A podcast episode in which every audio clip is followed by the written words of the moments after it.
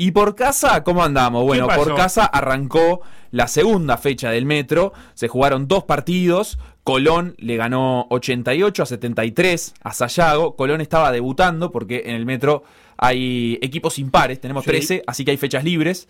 Eh, Colón había tenido fecha libre en la primera, ahora pudo debutar con victoria, un partido que estuvo un poquito picadito, un choque muy duro. Yo no lo vi, pero he recibido comentarios y el enano Martínez lo comentó luego del partido, nunca me habían golpeado tan fuerte, nunca había chocado tan fuerte entre Fernando Martínez y Riauca, y Manta Riauca, está grande. Sí, está grande para chocar con el lituano. Bueno, y después en Twitter el lituano tiró un tuit polémico ahí, dijo que se pasaron todo el partido simulando de Colón, así que estuvo, estuvo picante ahí la, cosa. Eh, en Colón, eh, Martín Mayora, hermano de Manuel, con quien hablamos hace unos días, que, está jugando en Unión Atlética. Eh, bueno, en Colón Martín anotó 18 puntos, Sereno Martínez 17, Berrone 16, fueron los máximos goleadores de su equipo, así que victoria para Colón en su debut.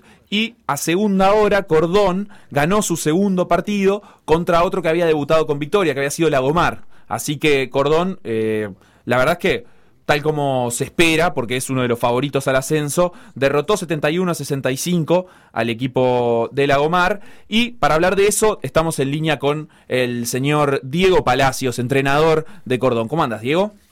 ¿Cómo andan? ¿Todo bien? Muy bien, por suerte. Bueno, primero queremos consultarte eh, cómo, cómo vienen sintiendo el arranque de este campeonato y sobre esto que, decíamos, ¿no? Eh, ¿Se espera que Cordón gane sus partidos porque es uno de los favoritos? ¿Hay un, peso ahí, una presión extra? Bueno, mirá, no, en realidad nosotros cuando, se armó el, equipo sabíamos que teníamos que, que tratar de pedir por el ascenso, así que, eh, bueno, ya el hecho de estar en un equipo grande como Cordón ya te hace sentir que, ese peso por tratar de por el ascenso está.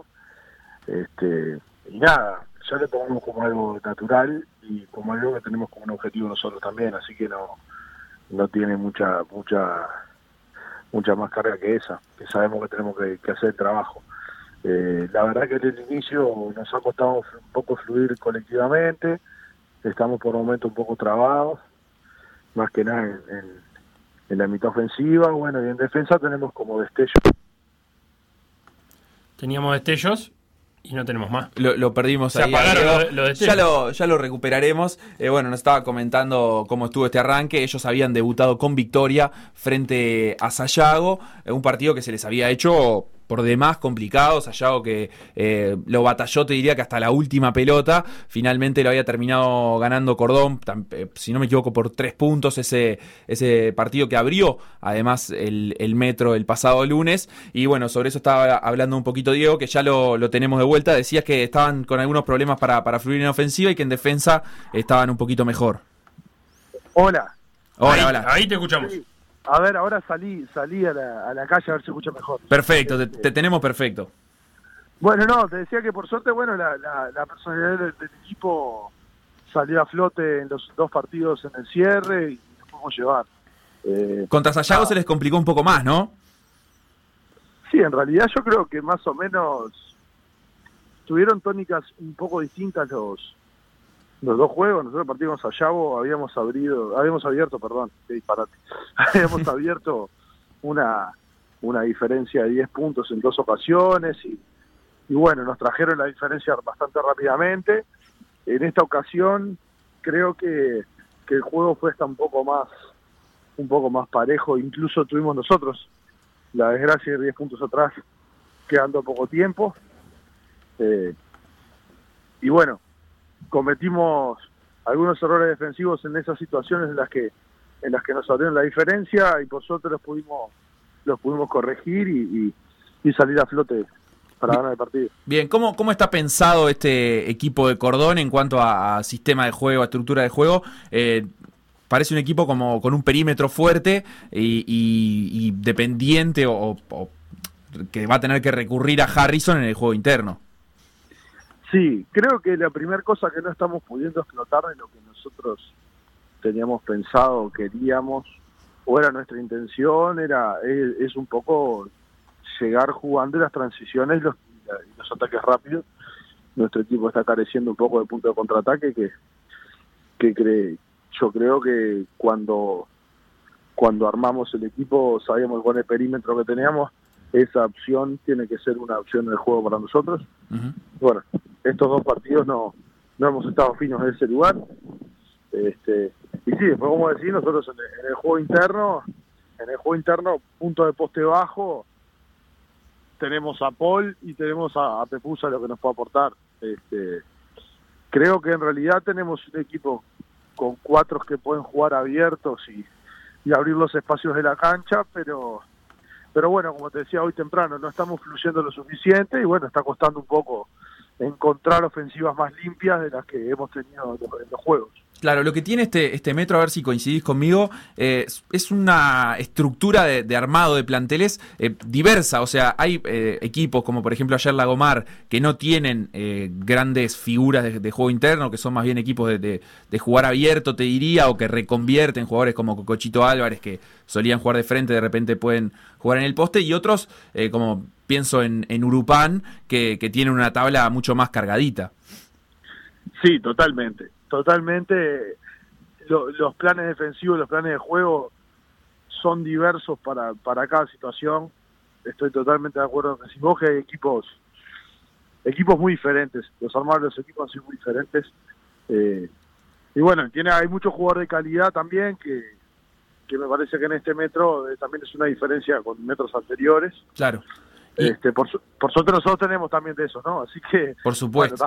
Sí, Cordón tiene, tiene un precioso plantel y, en este contexto así, ¿qué, qué tipo de plantel, eh, qué tipo de rivales pensás que le pueden eh, complicar más a Cordón? ¿Los de juego interno más fuerte, los de transiciones rápidas, los de eh, anotadores de tres puntos? ¿Qué, cómo, ¿Cómo ves la, falencia de Cordón? ¿Por, dónde la verías en, defensa?